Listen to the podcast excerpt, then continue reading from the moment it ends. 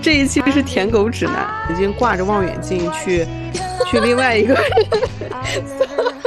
去另外一个城市去逮人嘛，就是因为这个人跟我分手了之后拒绝跟我见面。老子他妈认识了你这么多年，然后你对我就是这个德行，你再看看你对那些狗男人，舔狗的世界就只有他要舔的那条狗。所以其实可能你的最佳就业方式是当一个私人侦探。我永远都在原地等他，就是舔狗。他是不是对你下降头了？我当了这么多年舔狗，我依然希望自己能做一个纯爱战士。舔狗的世界只有自己走一遭才能明白。Hello，大家好，欢迎收听《活不明白》，我们是两个相识了二十年的女生的播客。我是奔奔，我是小静雅。今天我的声音应该清楚了很多，因为上一次对录完之后，我发现我的无线耳麦收音实在太喇了。我本来口齿就不清，然后没想到还在此基础之上加了个 buff，我真的是。而且你刚刚又口齿不清了一下，因为你刚刚说，因为我本来口水就不清，我想说谁的口水是浑浊的吗？齿不清，你不要 这样，就会让我负担很重。你知道之前我姐老说我呼吸声音太粗重，就搞得我现在每次进入那种封闭空间，比如说上电梯的时候，我都不敢呼吸，你知道吗？你这个人包袱真的好重啊！对呀，都是你们搞的呀。总之，我们这一期听起来应该有变得更好吧？因为就是不管你的设备啊，还是我的感冒终于好了，我现在听起来应该没有鼻音很重。你不要凡尔赛了好吗？你的声音无比清晰，像个播音员一样。主要是擤鼻涕吧？你啊都不知道我剪的时候，我都腱鞘炎要复发了吗？腱鞘炎。其实上一期的时候，我们就是有聊到说，虽然我们两个已经认识了二十年，但我们还是有很多不了解对方的地方，或者是对对方有一些错误的认知嘛。就是我眼中的你跟你眼中的你自己好像完全不是一个人。对对，我眼中的我和我眼中的你和你眼中的你和你眼中的我 就没有一样的。主要是上次聊完之后，我就特别的感慨，因为我们都是准备大概准备一下就直接聊嘛，所以有很多细节和故事都是在聊的过程当中才才得知的，就这辈子头一次得知。然后下来之后，我就在想，我就说，哦，原来我有这么多事情是奔奔不知道的。然后我就突然想到了我的舔狗经历，就是当时脑袋里面有一有一个画面，然后我在想这个肯定你也不知道，然后我就迫不及待的想要跟你分享。但其实说完以后，我有点后悔，因为我我预感到今天有可能是我的 solo。我这样一个对你说肉麻话我烫嘴的人，你都不知道我干过多少肉麻的事情。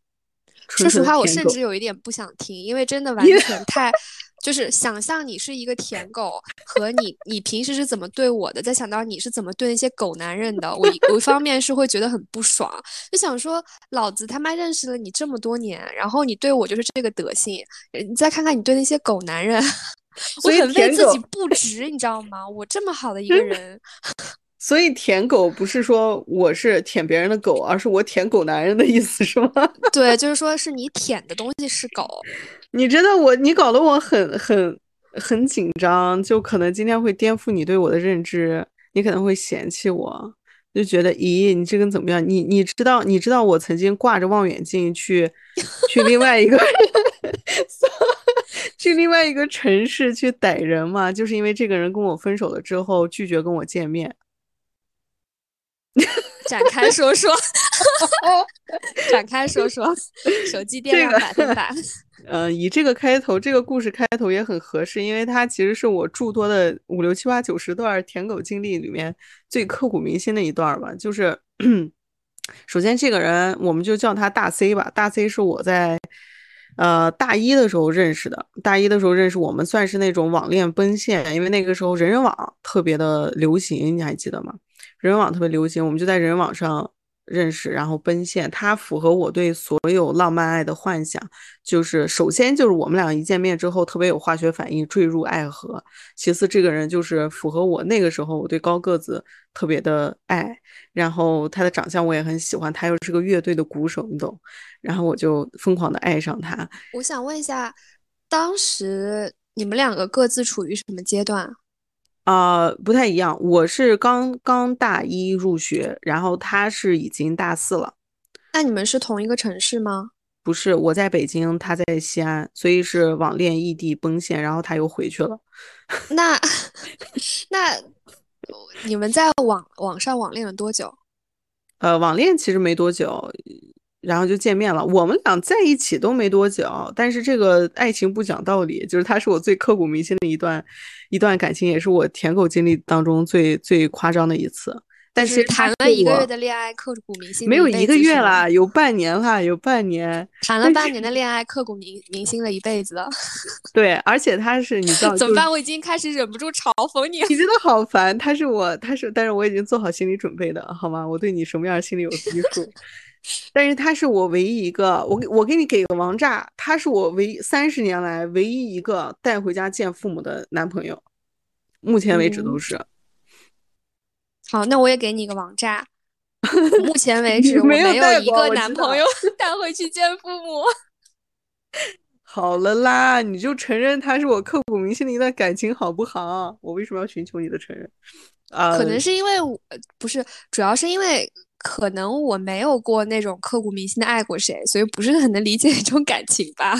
那你对我待会儿的舔狗行为更加无法理解，我就告诉你了，不，我会努力的克制的，我会努力的克制的。今天我就是要 blow your mind，好吗？让你的脑袋大爆炸。希望明天睡醒后我们还是朋友。然后 刚才不是说到我们俩在一起了吗？然后就你知道特别刻骨铭心。呃，紧接着我就我就快进了啊，快进到我遭遇了断崖式的分手。就那个时候他已经是呃大四要毕业了，然后生活一一团乱。然后非常非常迷茫，但是但是总而言之，我觉得也是因为异地，然后又我们俩本来就处在不太相同的人生状态。总而言之，可能长长时间以来他就不爱了嘛，就这么简单。但当时我是无法接受的，你知道吗？就是有，就是第一，我这个断崖式分手，我无法接受，因为我当时没有想象过生命里面没有他是 的这个可能性。我是 one hundred percent 投入到这个感情里面。这是第一点，第二点是他通过短信跟我分手，你能信吗？我就觉得这是对我们这段刻骨铭心的感情的一种侮辱，我就很愤怒。然后当时我心里面就从他跟我分手的第一天，我就我记得我就已经内心升腾出来的一种执念，就是说你大 C，你当着我的面儿，你绝对是说不出这么狠心的话的，我就要让你当着我的面儿，你有本事你当着我的面儿说。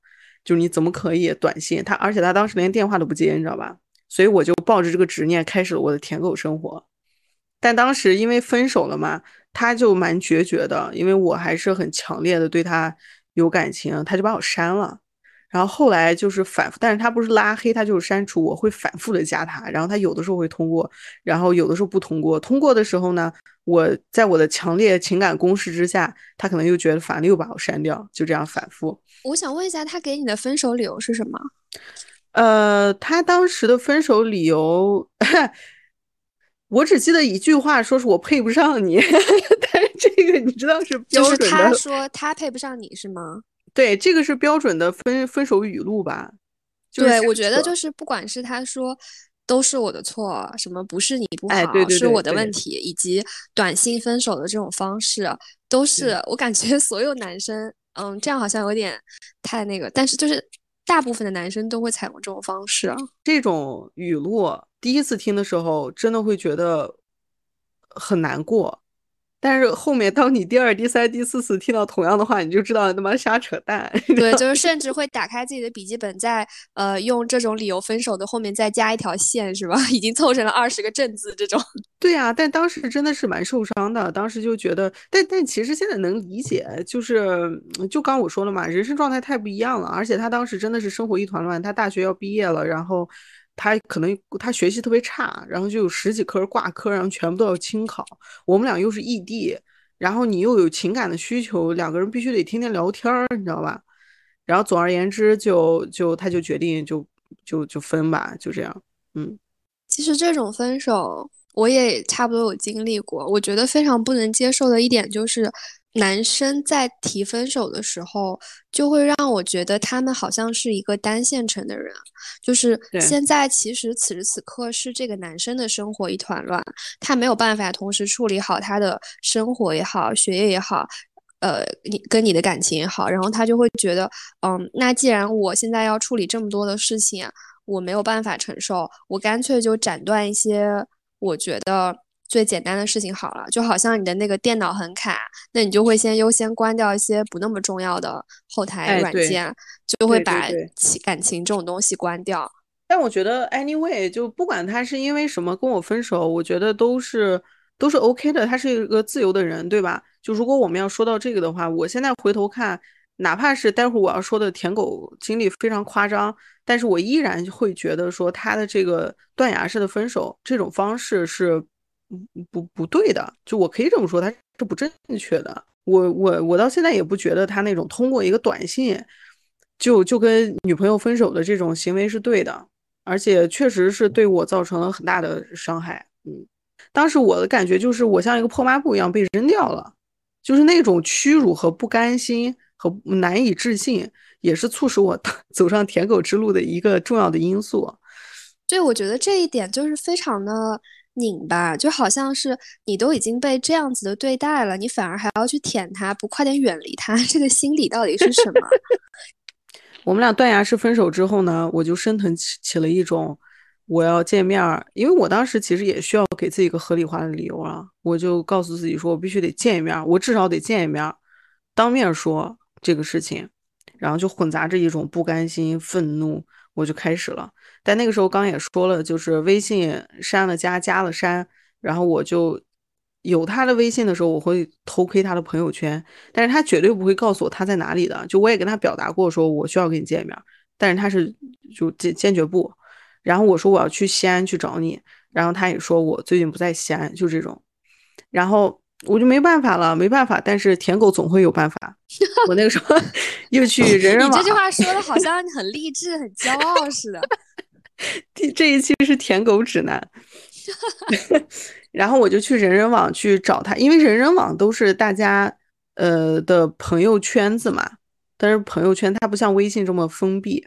然后我就去人人网找到了他的，就经常跟他互动的一些朋友，然后我就每一个都去给他们发私信，就是说，就是说是如此这般这回事。然后我现在就是非常的想知道他呃接下来在哪里，然后我我就是想跟他见一面这样，然后。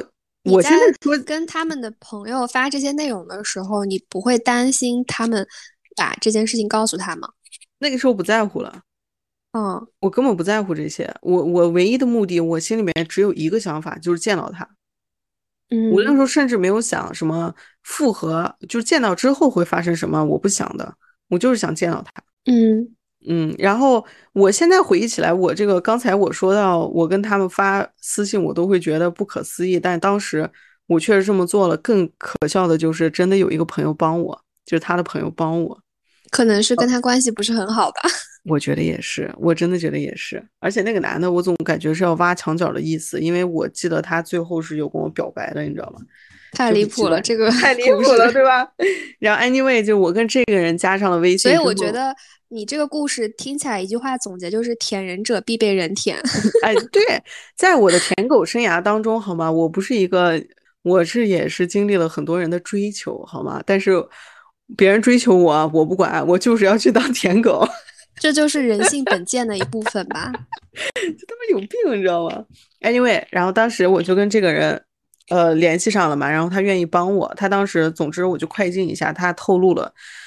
说大 C 可能在呃下个月要去西安参加一个音乐节，就是作为鼓手 要去参加一个音乐节，然后我就来劲儿呀，然后我就想我就去查了，因为他当时他还不是特别清楚，我估计这个人好像跟他关系也不近，呃，我就去查，然后就发现下一个月就只有一场西安的音乐节，我就立马买了票，然后呢，我又想。音乐节我又不是没去过，那人山人海的，谁能见到谁呀，对吧？而且那个人他是说他不确定他是作为鼓手参加，还是说他随乐队，但是只是去玩儿这样。所以我就想，如果他，尤其是他不上台的话，那我去哪里找他，对吧？那么多人，我当时就想，我需要一个望远镜。舔狗的心思，你别猜，你别猜，就是你猜不到，好吗？但是这一次音乐节其实是我跟你一起去的，我记得你没带望远镜。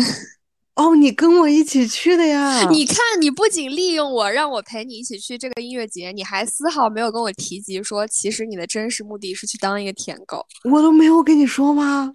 完全没有，因为你当时去的时候是跟你的另是跟另外一个男生，我们三个人一起去的。我以为那个男生是你的男朋友啊？谁呀？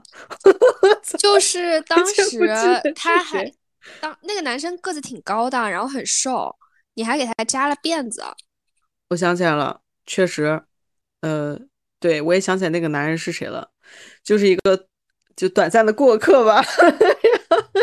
真的是，你看看一个舔狗在去舔别人的路上，还要让别人舔你，你这真的就是吸食别人能量的行为。你一边吸着我和这个男生的能量，一边拿我们俩的能量去舔别人。我真的没有想到，我在坦白局里面聊到第一个故事的一半就已经就已经挨骂了。没有，你就你从聊这个故事的第百分之一开始就已经在挨骂了。总而言之，我当时需要一个望远镜。你甚至都不记得是我跟你一起去的。我清楚的记得那个望远镜怎么来的，就是我在人人网上发了一个告示，就发了一个消息，就是说我我需要一个望远镜。然后因为那个时候人人网嘛，我们学校的一个老师给我回复了，我不认识一个老师，也也没有给我带过课什么的，他给我回复说我有，然后他还说了一个专业术语，就是什么什么什么的这种。然后我说好呀好呀，老师太感谢了什么，我就去他的办公室取了那个眼镜那个望远镜，然后我就挂着那个望远镜和你去了西安。但我真的没有印象你戴望远镜了。对啊，就像我就像我没有印象你跟我一起去一样，对吧？咱们扯平了。哎，但是我和我和一个望远镜，你不觉得差的也太远了吗？哎，我这么反常的一个一个一个配件在我身上。不是，那我是那我还是一个活生生的人呢，你都没有印象了吗？舔狗的世界就只有他要舔的那条狗，好吗？但是那件事情，总而言之，结局就是我并没有找到他，我就拿着那个望远镜到处看，但并没有找到他。多年以后，他有跟我说过，就是我有问过他，他他是说他那年本来确实是要去的。就他朋友给我提供的情报，他朋友是真的在帮我 提供的情报是正确的，但是他后来因为一些原因没有成型，所以这就是我舔狗的一个片段吧。其实那个之后，你想嘛，我们是大一的时候分的手，我一直到大四的时候才差不多恢复，就中间的呃数年间，我都在当他的舔狗，因为他中间还出国啊什么的，我就不展开说了。总而言之，就是那种。我第一，我时不时的会给他表达爱意。第二，就是爱有这么持久吗？很持久。第二，就是他但凡他要是回国也好，他找我也好什么的，他只要找我，我永远都在，我永远都在原地等他。就是舔狗，备胎。呃，对对，不要说那么难听，我会想哭。舔狗也是有自尊的。好了，你你听完这个故事，你有什么感想？就是在你说的其中的一些行为，我觉得我或多或少肯定是有，但是肯定不会到你这个程度。就比如说分手之后多久能恢复？我印象中我可能最长最长也就是两三个月这样子，而且我是能够忍住在，就是我当我接受了我们分手这个事实的时候，我就不会再世间他。我也不会再跟他有任何联络，因为我知道我 现在的主要目标是快点让自己好起来，而不是说我希望再在这段感情里面苟延残喘。所以我特别不理解的就是，你当时是已经有了这个心态吗？还是说你其实在这三四年间，你一直保持着只要他能够回来，或者是只要我还能联系到他，我宁愿牺牲掉我的心情也好，我的状态也好，我的能量也好，只为了这个卑微的跟他讲几句话。是只要能跟他保持联系，听到他的声音，呃，跟他见面，我就很满足了。那真的就是这样，我甚至不不奢求跟他和复合。那你觉得，即使是这样一个你，嗯，可以说是你非常深爱吧？就对于这种人做出的舔狗行为，你是会有？底线或者是有上限的吗？就比如说，你知道我最多就为你做成什么样了，或者是有哪些是我绝对不能做的？舔狗到一定程度，就你如果真的陷到舔狗的这个状态里面，我给你科普一下。你如果真的陷到舔狗的这个状态里面，它有一个很重要的因素，它有个很重要的特点，就是你会抛弃一切的准则。就这也是为什么我现在回头看，我觉得舔狗它虽然一般来说说起来好像就是舔狗是一种很卑微的小心翼翼的那种爱啊，但是我现在回头看我的这段经历，我就会觉得说，它实际上是一种情感和行为的放纵。就大多数时候，我们都会需要去遵循某种规则去行事，不管是社会的规范也好，我们自己的价值观和底线，对吧？还有他人的目光，比如说你现在炸着我的目光，然后我自己的 我自己的底线。但是我当时如果告诉你我是挂着望远镜找我前男友的话，你难道不会炸着我吗？他你会的呀。当时的我肯定会，但是现在的就不会。就就总而言之，就是你平常会去顾忌很多事情，但一旦你把这个开舔狗的开关打开了，你就可以不用去管这些。嗯，那你为什么会觉得做一个舔狗比重新获得自己对生活的掌控感也好啊，就是忘快点忘掉这个人，开始新生活也好更好呢？呃，我当时首先肯定不是这样理智的去衡量哪一种情况更好的。对你是个感受派，我差点忘了，不好意思。所以，所以我当时在那种情况底下，所以我说它是一种情感的放纵。就我肯定是知道，我呃，我我我有一个选择是说，我努力的好起来，对吧？就 let it go。就是像我刚才说的，你从你从正常人的一个角度，包括我自己的正常状态的角度，我也心里清楚，就是就我不太可能再跟他继续了。尤其是在我迈出舔狗的那一步的时候，我反复加他微信的时候，我心里就更明白了。我既然走上了舔狗的路，我们俩就更不可能了。但是正因为如此啊，就是心里面知道，嗯，不可能了。那那就那就寻求一种情感的宣泄。反正我当时就是我，我觉得很明显就是一种情感的宣泄。我想说什么我就说什么，我想去找他我就冲到他家楼下了，对吧？我想一百二十遍加他，我就一百二十遍加他了，我根本不用去管什么我这样做对不对啊？我我我什么这样是不是太太太没脸了？或者他会怎么看我？我都不在乎了，我就是要我就是要放纵，我就是我我就是要过把瘾就死，就是那种。如果是从这个角度上来说的话，我还是挺羡慕你的，因为我觉得我的人生一直都挺克制的。就我可能会有那种 情绪失控的时刻，就比如说我现在就是想要见到他，就是想跟他讲话，但是我与此同时，我会身体里有另外一个我跟我讲说，你做出了这个行为，你不要说呃几年后了，就可能你明天或者是一个小时后，你就会后悔，所以我就会把这种东西压制下去。而且听你说完，我会觉得。这个它本质上可能根本就不是什么放纵，就好像我刚刚说的，每个人的行为都是利己的。嗯，再加上我会觉得你这种自我感动式的行为，就是对我来说啊，是对自己和对对方都不好的，因为我相信没有人会喜欢被别人视奸，或者是对被别人一直舔。对，就至少他是要有一个度的。就你可能对我好，愿意为我奉献，我可能会觉得沾沾自喜。但如果这个太频繁了，或者是太 over 了，我就会觉得很难受。对啊，对啊，对啊，他肯定是他肯定是觉得不舒服啊，否则他不会不告诉我他在哪里，而且他也不会反复的删我了，对吧？我记得在呃几年之后我们俩再见面的时候，他就有跟我说这个片段特别的有意思，我觉得。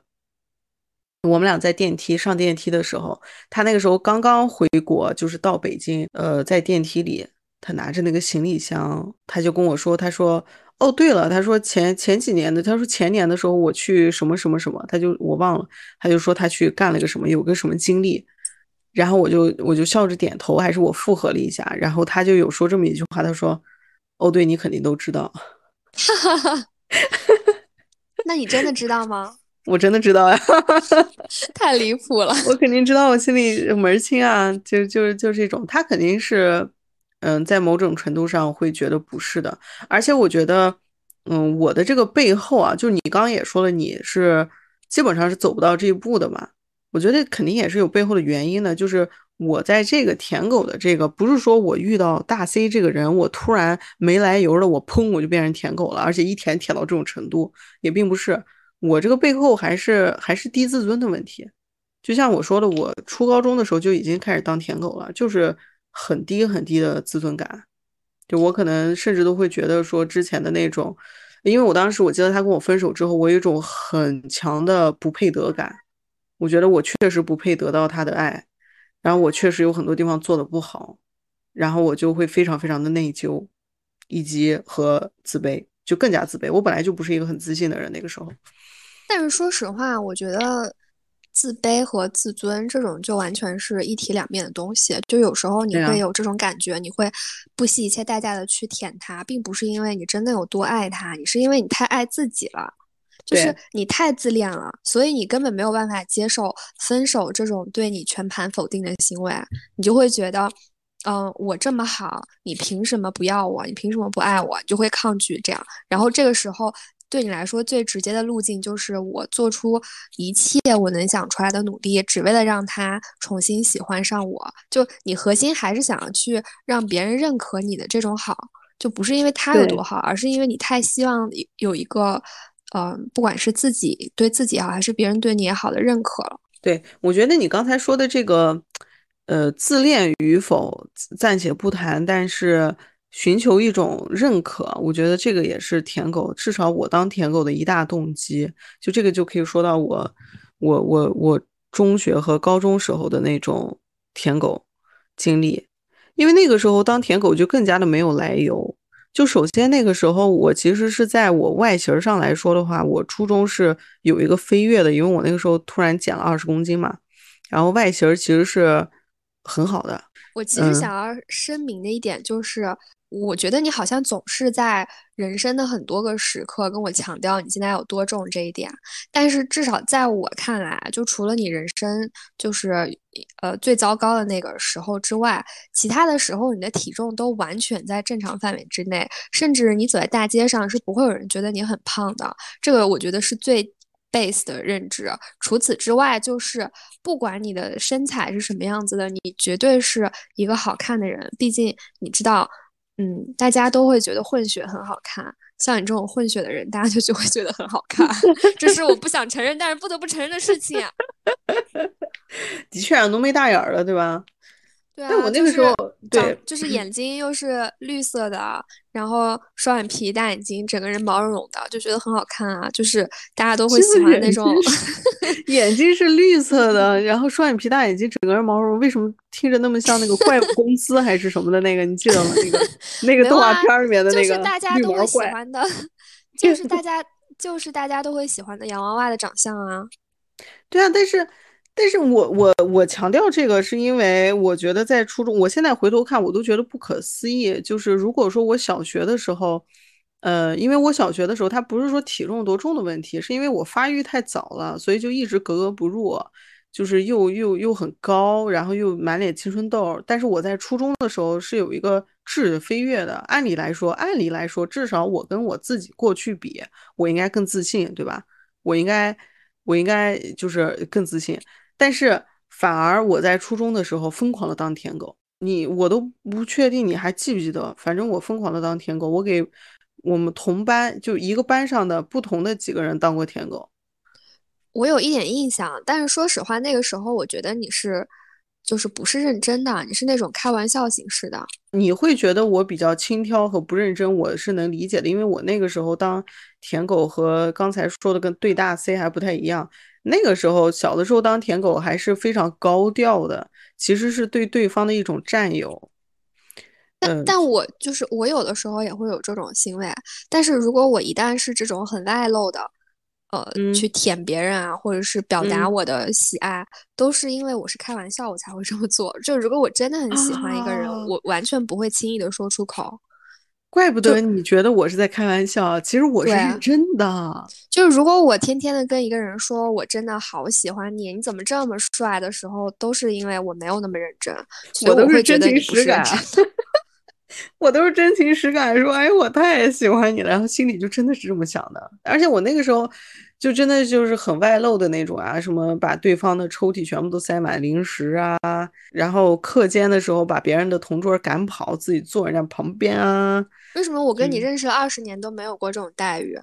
甚至还要在我睡觉的时候，你在那里看电视吵我。没没有过吗？这么谁多年天天去你家？谁？我想起来了，我终于想起来了，谁每次去你家给你做大盘鸡的？谁做的？谁做的？你的猫做的吗？啊，就是我们认识了二十年，你只给我做了三次大盘鸡，但是你舔了无数个人，给他们 塞满了无数抽屉的零食。但是他们都是我人生当中的过客，王炸。就为什么过客的待遇比我还要好？我对你的好，在我们二十年的时光里面被稀释了。有没有可能就是因为它本身浓度很低呢？什么东西啊？你没完了是吧？我这我插科打诨一下，你不就应该顺杆爬吗？你怎么回事啊你？没有啊，我就是让你试图让你陷入这个自证陷阱中。是啊，你为什么要把我逼到墙角？我我我觉得我特别想回忆一下，就是初初高中的这段舔狗经历，包括我刚才说的那个，就我把别人呃胃兜都塞满什么的，以及其中还有一个就是高中的时候。这个这个事情就是我我们这次我想聊这个话题的起因，就是我在开头说的，我我发现你对我的很多事情不了解之后，我下来之后，我脑袋里面突然有一个有一个呃画面，我就想起我高中的时候，我喜欢这个男生，这个男生跟我都不是在一个高中，他是呃，他是我们学校的是吧？对对对，那个小 K，他小 K 过生日的时候，首先我是一个大老粗，我就是从来。不擅长什么做手工啊，就是这种很细致的东西。但是在他过生日的时候，我给他叠了上百个纸星星，然后每一个纸星星里面还还还都写上了情话，就不一样的情话，也不是这个我可以接受，因为我也收到过你的纸星星。哦，是吗？哦，对。但我我现在怀疑是你可能送给他，就是没送出去，然后就转送我的那种。没有，怎么可能？我对他写的都是情话呀！你但凡打开一个就露馅了，然后你你不要哪天真打开了，然后我今年我今年就会打开，不会真是吧？我记不清了，不不可能，他是收了的那个礼物，你不要吓我好不好？那有可能是给别人的，毕竟你舔过那么多人，你哪记得？没有没有没有没有没有叠星星，我只干过这一件事。我之所以记得，就是也许对别人来说还好，但对我来说已经是极致的舔舔狗行为，就是因为我真的很少做这些东西。但是说实话，就我对你的理解啊，你是绝对不可能什么折一千个星星放在罐子里送给我当做礼物的，所以我一直都很怀疑这个事情的真实性。当然，我第一瞬间是感动的，但是我后来就是会觉得，嗯。事出反常必有妖。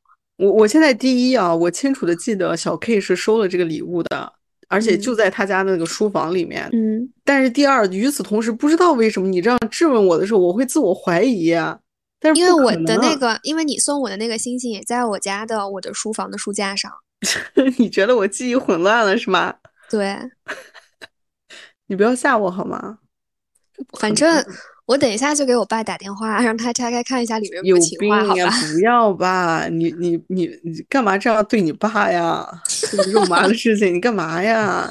就是初高中的这种舔狗的行为，我觉得特别，就是为什么要说这段？就是他就是很明显的低自尊的体现。就我当时给这些人当舔狗，重点都不是他们，重点就是我自己。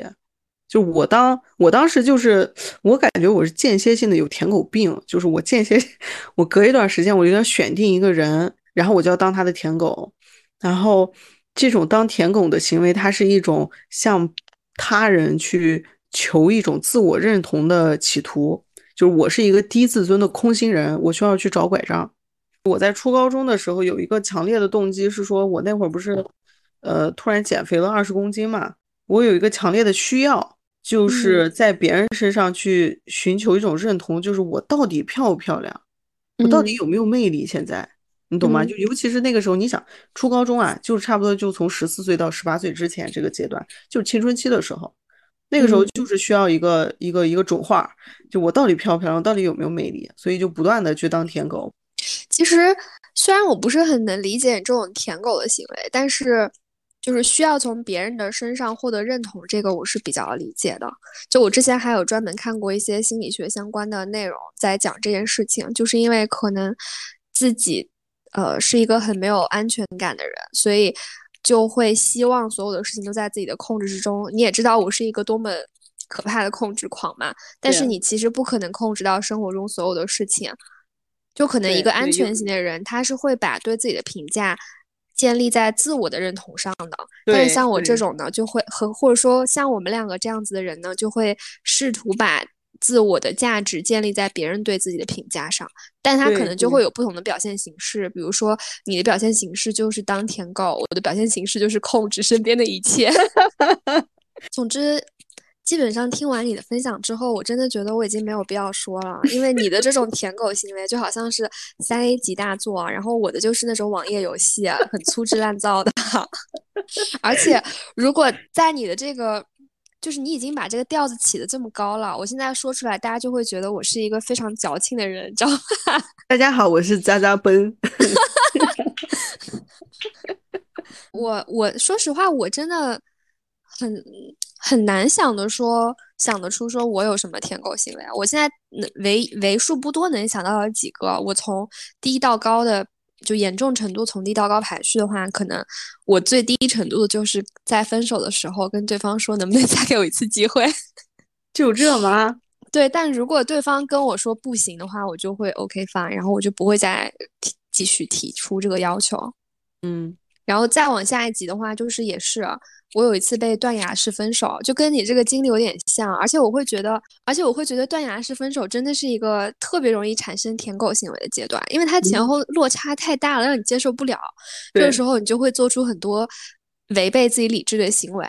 就当时我是，就是这个男生他一直在我的微信里边，就我们两个是不是同班的大学同学？嗯。之前我们一直都没有在微信上讲过话，后来某一天，就是我好像是发了一条朋友圈，就可能分享了一首歌还是什么的，然后我们两个就突然借此聊起来了，然后就发现有很多的共同爱好，那个时候真的是觉得对方就是我的 soul mate 的那种感觉，就觉得这个人怎么这么懂我啊？为什么我们的爱好什么的都很相近？但是有一天，我们突然就因为一件事情，就可能有一些争执，然后我就没有理他。然后他过了一会儿，我以为他会来哄我的，但是过了一会儿之后，他就直接给我发了一段微信，就是类似是说我们俩有很多的，其实我们两个有很多不一样的地方，有一些你的事情是我没有办法接受的，所以我觉得就到此为止吧。然后他就立刻消失了，哇，他的消失是特别彻底的那种，就是。我忘记他有没有拉黑我了，可能是有，就就他是全方位的拉黑，你没有办法用任何一种方式找到他。嗯，我那个时候甚至夸张到给他写信，不是写信吧，就是我给他写邮件，因为我真的觉得很，我当时是觉得很懵逼的，就是怎么会发生这种事？而且我一般遇到问题的时候，也是会想说，我们把这件事情说开，嗯，就哪怕我们说开了之后。我觉得你说的确实对，我们确实没有办法 work out，所以我就会放弃。嗯，但我没法接受这，我但我没法接受这种没有任何解释清楚就消失的行为，所以我就给他写了很多封邮件。然后那个时候我还一个人去旅行，嗯，就是为了排解这段就是失忆吧。就就那个这个是我可能第二等级的舔狗行为，给他写邮件。这个这个已经已经蛮舔狗了，就我我我对我来说有点惊讶，我没有想到你能舔到这个程度。我在你心中到底是多么的，就是高自尊，就是以至于到这种程度都已经很高程度。对啊，你在我眼中就是那种别人给你断崖式分手了，然后对方还没有拉黑你呢，你把对方先拉黑了那种。我，我真。我真的无言以对，好吧，我也是个人，好吗？我也是会因为分手而产生痛苦和悲伤的。你难道不是我的神吗？现在为了为了让你忘记那个星星忘忘，为了让你忘记那个纸星星的事情，开始加强攻势，当你的舔狗，企图混淆你的记忆。反反正我。我印象中，我应该是可能给他写了三四封邮件，这种就不是特别长的，基本上都是会跟他就是说一些我的想法和询问他的想法是什么。然后到后来大概也是过了可能一两个月左右吧，我就好起来了，我就忘掉这个人了。后来他好像就是把我从黑名单里放出来了，因为我就开始看到他发的一些朋友圈什么的。然后我有一天突然刷到他的一条朋友圈，我就觉得。这个人怎么还在我的微信里啊？然后我就把他删了。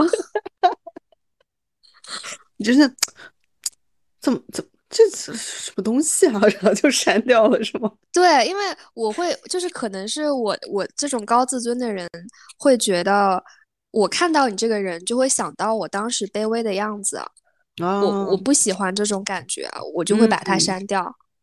我到现在都没有删掉大 C 哎。其实刚刚听你说完这个故事，我就在想，那些被你曾经舔过的人，有没有过了一段时间之后又回来舔你的？呃，没有到呃回来舔我这么夸张，但是有一个确实你这么说，确实一个很有意思的现象是，我之前不包括不包括大 C 啊，就我之前这种莫名其妙开启舔狗开关，然后去舔他们的这些初高中的这些同学，他们都有个特点啊，包括其实大学的时候也有一次，就是有个什么特点呢？总而言之就是，我舔他们的时候，我能感觉到他们是有一些享受的，有一些得意的。与此同时，当然也会有一些烦，有一些嫌弃，就是他们会对第三方，呃，去说一些贬低我的话。但是，当我如果突然停止了我的舔狗行为，他们会来问我为什么。他们会，他们会不习惯，会来问我为什么。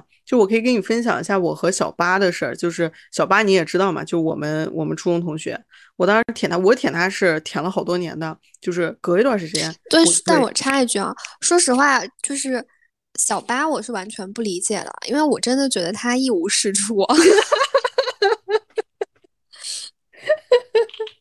此话怎讲呀？他当时因为就是班上最成熟的男生。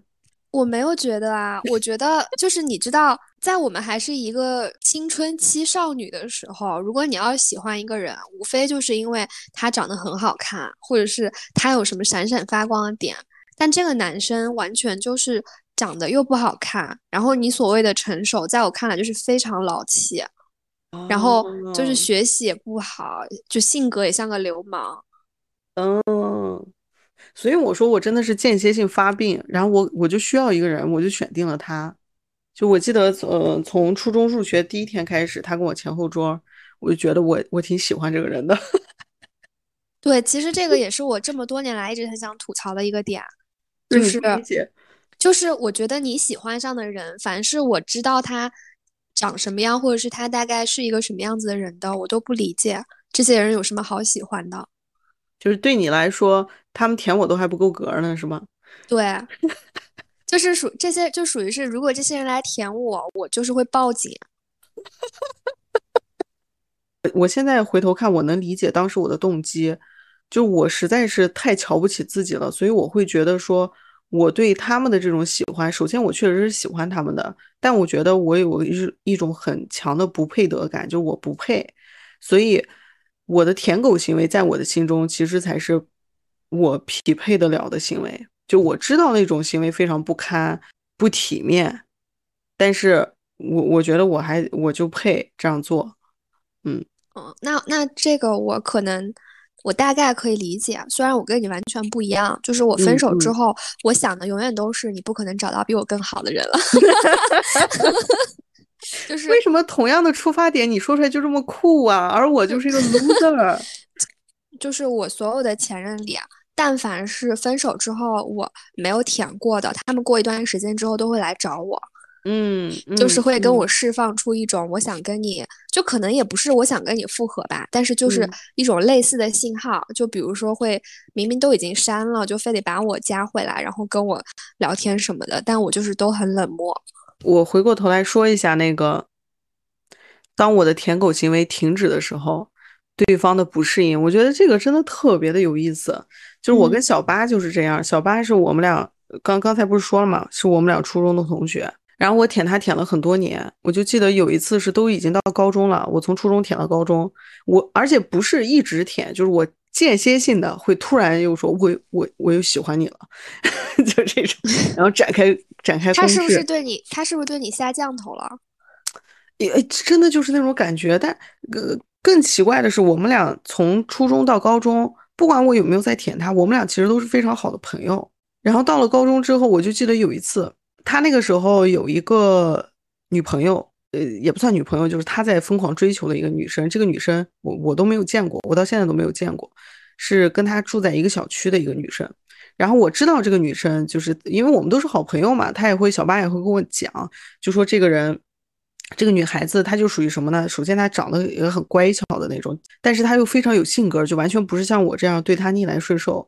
就这个女孩，就是把她折磨的死去活来。我觉得故事总会是这样的，就是你爱一个人爱的很卑微，然后但是这个人爱上的这个人把她折磨的要死要活，然后这个女生就把她折磨的要死要活。但是但是很有意思的是，我跟这个女生也莫名其妙的有了 QQ，我都不记得是怎么回事儿，但总之就是我们俩是有联系的，而且完全没有竞争啊什么，就是很友好的在沟通。有一次，这个女生就她说：“姐，我有个事儿一直特别想跟你说。”我说：“你说呗。”然后她就说：“我其实一直特别不理解你为什么对小八这么好，因为他其实跟我有的时候沟通，包括也有别人在场的时候，他有的时候说起你讲话都很难听的。就后来我其实跟别人也我忘了跟谁有说过，偶偶尔有提起过这件事，那。”对方都会觉得说这个女生肯定是在表，你知道吧？就是在，他可能是觉得我有威胁或者怎么样，故意这样说。但是我我并不这样认为。就以我们俩当时的沟通和和我自己的直觉，我是觉得他是非常认真的，在非常真诚的在提醒我。然后他提醒完，那那个也是我对呃小八，我当小八舔狗的终结。就从那以后，我再也没有当过他的舔狗。而且他跟我讲完这个之后。我可能有几个月，我我就和小八断联了，我就我把他的 QQ 什么都删掉了，而且虽然在隔壁班，但是我可以躲着他，如果我想的话，所以他也没有见到我。有一天他就给我发信息，他就说怎么回事，我特我印象特别深，就是他跟我说怎么回事，然后我说你自己心里清楚，然后他就说我不知道，你能不能告诉我是怎么回事？然后我说你从哪里学的这么不要脸？然后他非常的不适应，因为我从来没有跟我可能都从来没有跟任何人这样讲过话，但我那天就是非常的冷漠以及冰冷。他最后就求我，你知道吗？就我不能失去你这个朋友，求求你了，就这样。然后后来我们就和好了，就是当朋友。但是我再也没当过他的舔狗。就是我觉得这个就是特别有意思的是，第一个就是他的这种反应，就当我突然不当他舔狗之后，他的这种反应。第二就是。我虽然是这么卑微的一个舔狗，但是舔狗也是有底线的，虽然非常非常低。就我也是有一个自尊的底线的。就是当当那个女孩告诉我说她在也有别人在场，包括这个女孩在场的情况下，谈论起我的时候，说的很难听的时候，我接受不了。我当时就停止了我的舔狗行为。在这一次之后，你是你肯定就没有好啊，因为你又经历了大学时候的大 C 啊什么的。嗯，所以你。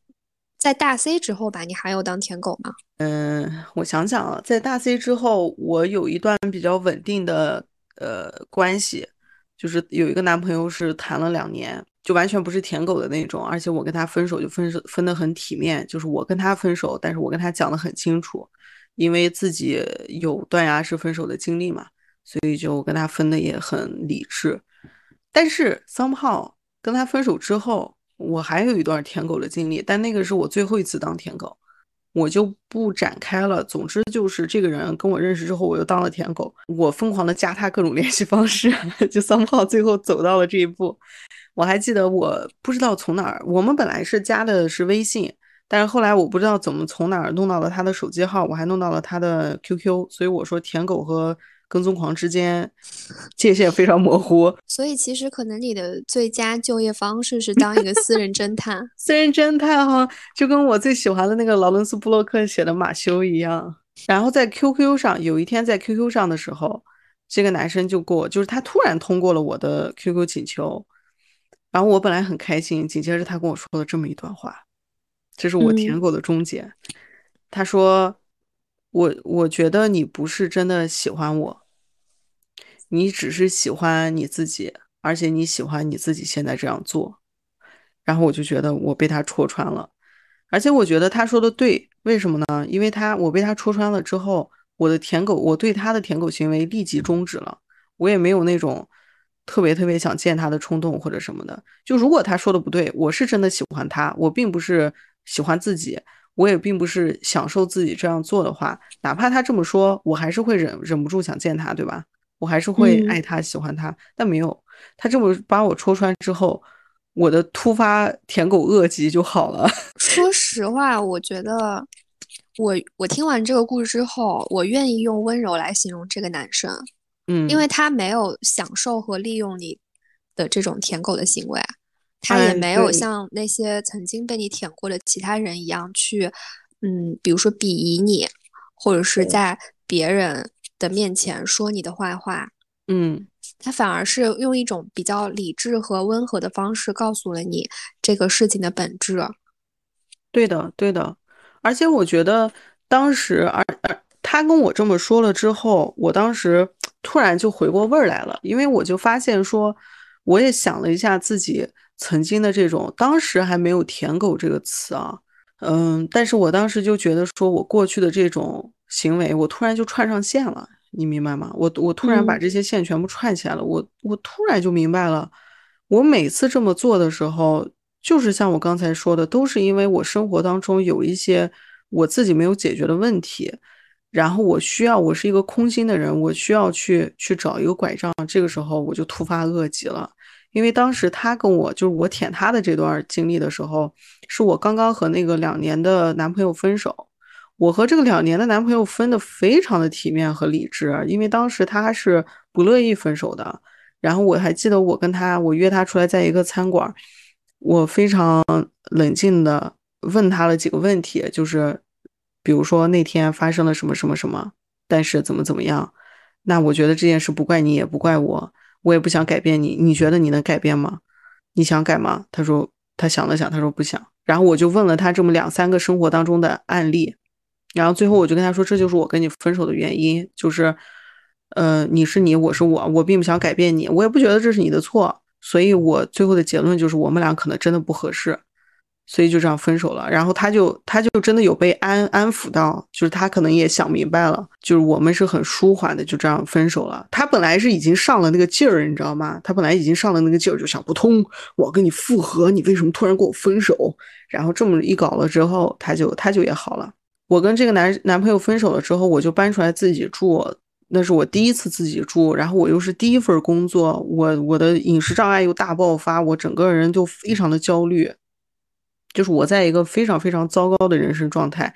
这个时候认识了这个这个男孩，所以我就突发恶疾了。那就跟我跟我跟我初中高中的时候一样，我是需我是需要去寻求一份我到底有没有魅力，我到底漂不漂亮的认同，对吧？就每一次，每一次都是这样的，或者就是像大 C 那样，我被断崖式分手，然后深深的怀疑自己，否定自己，内疚，然后这样突发恶疾。就每一次突发恶疾，它都是有个原因的，所以那之后我就我就好，我突然把所有的事情串起来想通了之后，我就好了。所以我很感谢他，就你说的非常对，我非常感谢他。对，而且我其实挺反对就是空心人找拐杖这个说法的。因为找拐杖本质上还是一种向外求的行为，实际上你应该是把自己填满，这样你就不是一个空心人了，你就也不需要找拐杖。